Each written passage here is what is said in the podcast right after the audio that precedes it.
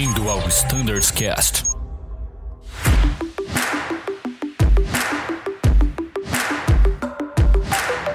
Fala pessoal que acompanha o Standards Cast, sejam todos muito bem-vindos a mais um episódio em que vamos comentar sobre o MGO.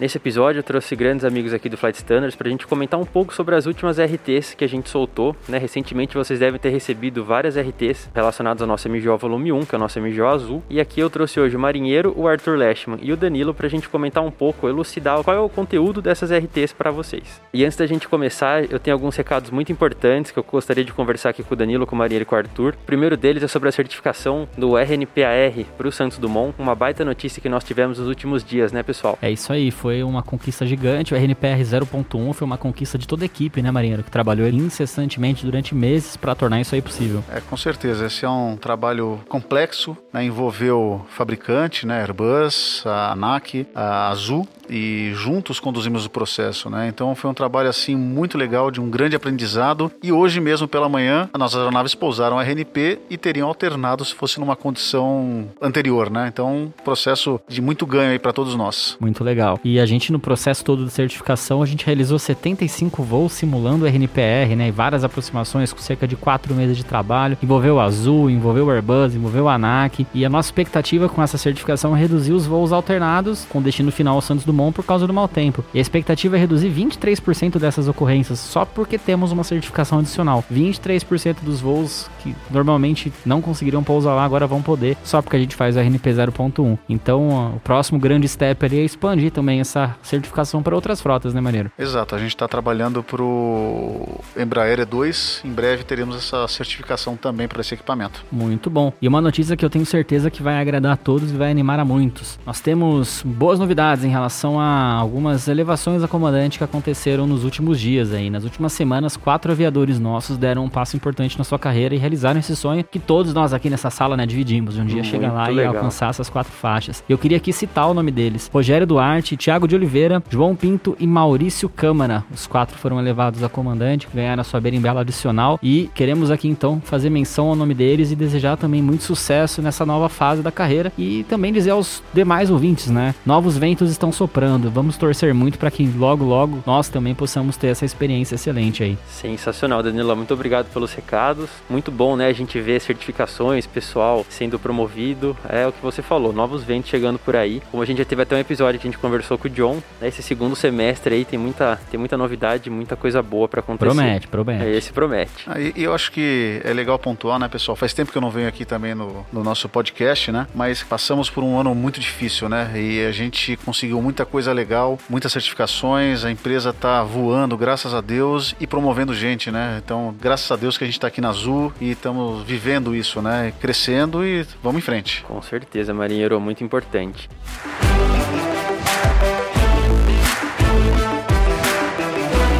Pessoal, agora indo diretamente para o nosso assunto, vamos falar mais um pouco sobre MGO, né? A gente vai comentar um pouco sobre as RTs que a gente soltou recentemente. Eu gostaria de começar falando sobre uma que é muito importante, né? Que foi levantada até pelo grupo de instrutores aí pra gente correr atrás, pra gente melhorar esse procedimento. Então já nosso muito obrigado a todos que colaboraram. E pessoal, a primeira que eu gostaria de comentar um pouco é sobre a RT Ops 2821, para vocês procurarem lá na DDocs, que trata sobre a tripulação de cabine reduzida. A gente sabe que é previsto na RBAC 121 que aeronaves que operam com três ou mais comissários possam sair né, para realizar o voo com esse número reduzido, desde que respeitando o número máximo de 50 clientes para um comissário. E a Azul adota algumas políticas internas que eu acho legal a gente comentar aqui e tem alguns procedimentos também para serem realizados caso a gente tenha que realizar um voo nessa condição, né, Marinheiro e Arthur? Então, Brunão, o procedimento está descrito no MGO, atende ao RBAC 121, porém a gente tem que comunicar a ANAC em até 15 dias da ocorrência, né? Como previsto na RBAC, né? Exatamente. Então, para isso, a gente reforçou no MGO a necessidade do reporte, né, no livro de bordo e posterior envio para o e-mail de Fly Standards, tá? Essa é uma atribuição nossa, a gente que controla e comunica a ANAC sobre esses eventos. Então, pessoal, é super importante. Terminou o voo, faz o relato, tira uma foto lá pelo celular mesmo, como vocês acharem melhor. Se não tiver possibilidade, aí você destaca e leva lá no, no Crew Desk e envia para nosso e-mail flystandards.voiazul.com.br. Muito bom, Marinha. E pessoal, é muito importante ressaltar também que agora agora a gente tem diversas bases virtuais. Pô, é isso que eu ia perguntar, como que fica nesse cenário, Bruno? Sei lá, eu tô Exatamente. passando num voo que decola de Porto Alegre pra Curitiba e depois sobe pra Confins, o comissário adoeceu no meio do caminho lá em Curitiba. E aí? Isso, Danilo, muito bem lembrado, cara. Porque assim, por Curitiba se tratar de uma base virtual, ela não é uma base física da empresa, a substituição não se aplica para esse caso. Então, quando que se aplica essa substituição? Apenas numa base física de comissários habilitados para o referido equipamento. Então, esse que é o grande ponto que é importante a gente Exato. falar. Pela base virtual não ter reserva sobre aviso, não- a empresa não tem como repor esse comissário, né? Então, na primeira base que for contratual física, na base de comissários daquele equipamento, isso é Beleza. importante, lá sim tem que ser reposto, reconfigurada a tripulação, tá, pessoal? E acho que também é válido pra caramba falar que a gente pode fazer mais de uma etapa nessa condição, até que a gente encontre uma base física da empresa, né? Então não- não Exatamente. tô despachado só por uma etapa, não é o assim. famoso voo de Sinop, né? Saiu É, de Sinop, passou em exato. Cuiabá antes de chegar em Campinas, né? Exato. Pô, eu ia dar esse exemplo, por que será, né, cara? Que- Exatamente. É, É, não, aí. é isso realmente é importante. Então você pode eventualmente fazer lá três, quatro etapas até passar numa base para repor. E lembrando que fica um proporcional de 50 passageiros, né, clientes para cada comissário, né. E assim a, a empresa busca é, repor o quanto antes, né, mesmo eventualmente não passando uma base. Às vezes eles têm tripulante que está se apresentando em determinado horário e consegue repor lá mesmo ou durante um pernoite fazer essa alteração. Essa preocupação existe porque a principal missão dos comissários é a segurança, né? E eles têm toda uma Exatamente. padronização de posição, quantidade de pessoas para operar as portas, cheques, cross-cheques. Então isso é muito importante. A empresa tem essa preocupação, porém a gente tem essa possibilidade de continuar o voo até que seja reconstituída a tripulação requerida para aquele voo. Legal, e quanto ao relatório do comandante, né, o preenchimento do diário, é fundamental que contém as etapas em que essa redução de cabine foi aplicada e o nome e o RE do comissário que adoeceu. É importante que essa informação esteja registrada, como o Mariner muito bem falou, seja enviado o quanto antes por e-mail flightstandards.voiazul.com.br. E aí, pessoal, algo mais sobre esse tema? Não, Danilão, acho que você conseguiu, a gente conseguiu, na verdade, né, falar sobre todos os pontos possíveis. Como o Marinheiro falou, a gente tem que reportar para a NAC em até 15 dias. Então, no término da sua jornada, assim que você conseguir, por favor, envie o e-mail lá pra gente através do e-mail do flightstandards@voiazul.com.br. Acho que é é interessante destacar né, a importância de ser ao final da jornada né, e não ao final da viagem, não ao final da chave. Né? Então, assim que a gente encerrou a jornada, fazia esse extrato do diário e enviar para o e-mail de Fly Standards. Pô, legal, bem observado.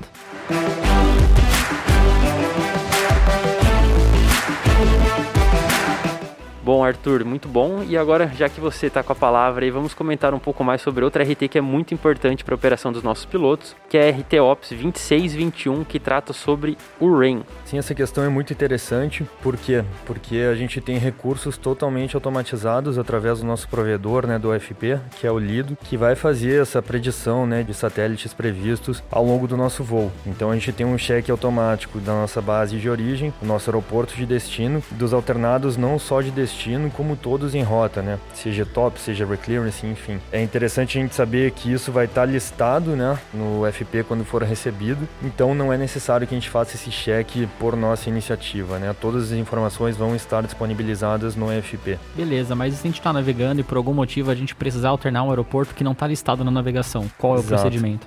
O que é interessante frisar, né? Se a gente identificar que o alternado vai ser realizado para algum aeroporto que não esteja listado no FP, não esteja disponibilizado aí, aí sim vai ser necessário que a gente faça o cheque através do sistema de navegação embarcado, garantindo que não tem outages previstos, né, de, de constelação de satélite para essa localidade na qual a gente vai se direcionar. E naquele intervalo de tempo que todo mundo conhece, né? 15 mais ou menos. ali. Exato. Em resumo, o provedor que nós utilizávamos checava todas as bases que a Azul opera, os alternados, etc., que eram considerados para a operação da Azul, tá? Como a, Lido está fazendo para aquela navegação específica, então ele checa origem, destino, alternados e os alternados em rota, tá? Isso vai estar disponível na navegação para o cheque dos pilotos. O importante é ter só ciência que se você for alternar para uma localidade que não seja considerada um alternado de rota, aí sim você tem que fazer o cheque do RAIN conforme o manual de operação de cada aeronave. Isso, isso é muito importante, né, Marinheiro? Não só aqueles alternados previstos ali na navegação na segunda página que nós estamos acostumados, né? Você tem os in-route alternates na navegação. Então é muito legal você ver se o local que você está indo não está previsto lá. Se ele está ali é porque essa verificação já foi feita e não há necessidade do piloto verificar, né? Ali vai os notans também desses aeroportos e tal, né? Exatamente. A gente, quando imprime a navegação do 30, dá 80 páginas, 75 páginas, né? A maioria Sim. delas é, É, por é, conta a do notan em probabilidade rota, da gente ter né? que fazer o check de rain vai ser muito pequena, porque Exato. assim, eh, os alternados em rota estão na navegação, né? e Com você vai certeza. utilizar aqueles que são adequados. Então, é muito provavelmente não vai ser necessário, mas numa eventualidade de você se desviar completamente da rota por qualquer motivo e precisar ah, alternar esse voo, sim, aí você tem que fazer o check para aquela localidade que não está discriminada na navegação. Muito bom. Cara, eu percebi um padrão aqui entre essas duas RTs. As duas foram elaboradas por um cara chamado Bruno Scardoelli. E eu vi que todas que a gente vai falar aqui foram elaboradas por você. Então é o pai do MGO mesmo, né, cara? É, não só por mim, né? Eu contei com a ajuda Pô. de todos. O MJO não é um manual que é meu, né? Ele é de toda a empresa, do Flight Standards. Todos nós cuidamos juntos, né? É um trabalho incansável, interminável, né, marinheiro? Como a gente brinca, ele nunca tem fim. É, E- o MJO a gente tá com um aprovado, já desenvolvendo o outro e já estão pensando no outro na outra revisão, né? O PTO também bem assim. E o Bruno hoje ele é o já há um ano, né? Ou mais ele é o book owner, né? Ele é o dono do MGO no aspecto assim, ele é o responsável pela manutenção e desenvolvimento dos assuntos, né? Claro, com toda a equipe junto desenvolvendo. E é isso aí. O trabalho está sendo bem legal. A gente está transformando o nosso MGO num MGO multifrotas, moderno, adequado para operação internacional, né? A empresa está voando para fora, né? Está expandindo cada vez mais os horizontes e cada vez mais a gente vai trazer informações importantes para os pilotos conduzirem os voos, especialmente na operação internacional.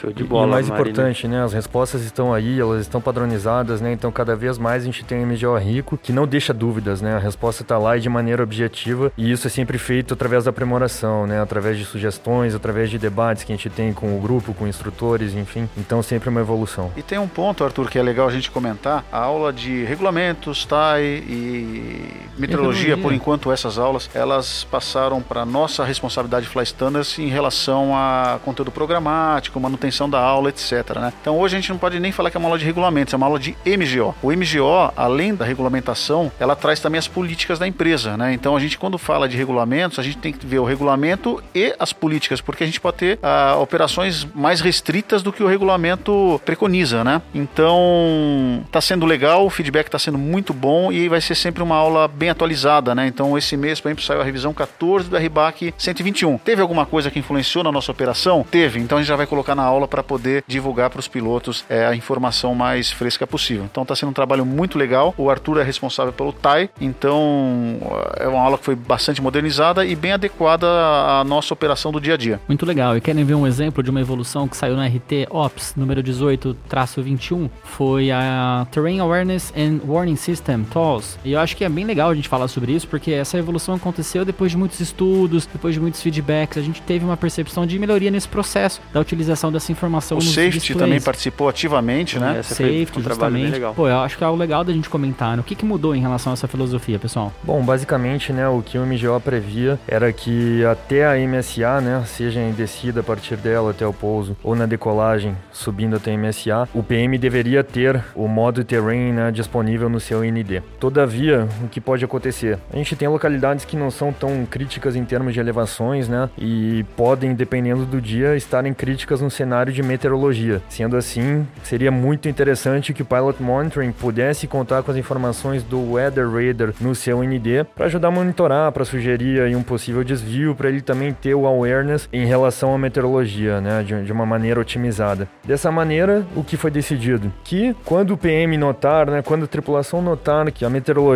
passa a ser um, item mais crítico para o voo, ambos os pilotos podem sair com a informação de Weather Radar né, nos seus NDs, fazendo um briefing, né, considerando que a informação do terrain não vai estar disponível aí até a MSA, mas que o monitoramento em cima da meteorologia, que é um cenário mais crítico do momento, vai estar sendo feito da melhor maneira. Né? Então, essa foi a, a nova introdução a esse ponto no, no MGO. Eu tenho que fazer uma confissão aqui. Nos meus voos, quando o tempo tava ruim, eu já fazia isso mesmo não estando inscrito, cara. Eu acho que era mais importante ali eu deixar a meteorologia como um backup, eu sendo pilot monitoring, briefando a MSA, que eu acho que esse é o ponto do briefing, Sim. né? Estando consciente de qual é a elevação. E na época do Embraer, todo mundo que voa Embraer sabe muito bem, tem um auto pop-up do terrain. Nas outras frotas vai Todas variar. as frotas, eu acredito. Né? Então Sim, pronto, sim, tem o sim. auto pop-up do terrain, então não é que você não vai ter informação do terrain se você precisar dela. Se você tiver um alerta, ela vai substituir a informação do radar, tem uma lista de Exato. prioridades das informações, só que naquele momento mais crítico é a meteorologia. E aí a gente define nesse briefing, então, utilizar os dois com o radar, sair com o radar ali ligado. Eu acho muito legal, Danilo, um dos ganhos assim que a gente teve colocando na prática é uma aproximação em que você tá chegando no aeródromo que tem muita nebulosidade, né? Às vezes um piloto quer ter a informação da aproximação final e para melhorar, né, a questão do gerenciamento, ele quer que o monitoring, no caso, tenha exibido ali na tela dele a área da aproximação perdida. Então, pô, às vezes a remetida manda você subir na pro curva à esquerda e no caso não vai ser a melhor opção, né? Você vai ter essa visualização da frente, que talvez seja melhor você curvar para o outro lado. Então tudo isso já melhora o seu gerenciamento, né? Você já pode deixar isso coordenado com o controle, enfim. E você falou também muito importante, Danilo, a questão do terrain. É muito importante ressaltar que qualquer alerta que você tiver deve ser respeitado, né, pessoal? Exato, exato. Inclusive isso foi reforçado, né, nessa nova redação do texto, né? A gente sabe, a filosofia azul considera todos os avisos emitidos pelo EGPWS como verdadeiros e confiáveis e que uma manobra corretiva ou ação evasiva deve ser imediata. Ou seja, não é porque não está exibido ali que Exatamente. o alerta não, não é válido, né? Isso é, isso é claro. Pessoal, é, é importante a gente destacar também, esse é um estudo que já vem de bastante tempo e retrata um pouco do amadurecimento da nossa operação, né? Então, vocês devem se lembrar, talvez muitos aqui têm pilotos novos na empresa, mas antes a gente ficava com o terrain e,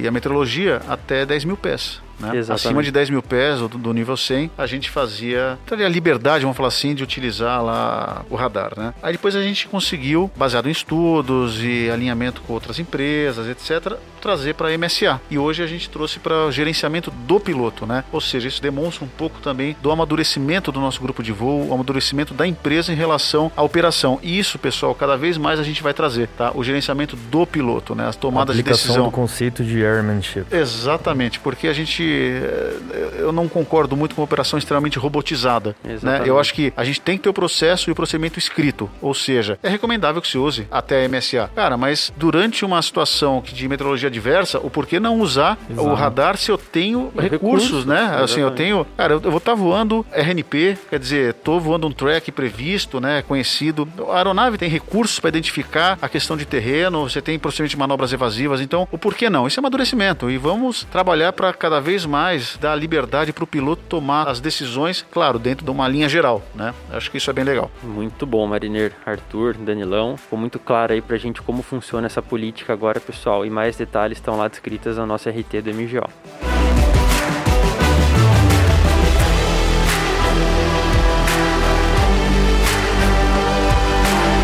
Muito bom, pessoal. A gente vai parar então aqui a primeira parte desse nosso bate-papo por conta do tempo. Em caso de dúvidas, entrem em contato com a gente e não se esqueçam de ouvir os próximos episódios que tratam do MGO, que estão logo aqui na sequência. Até já.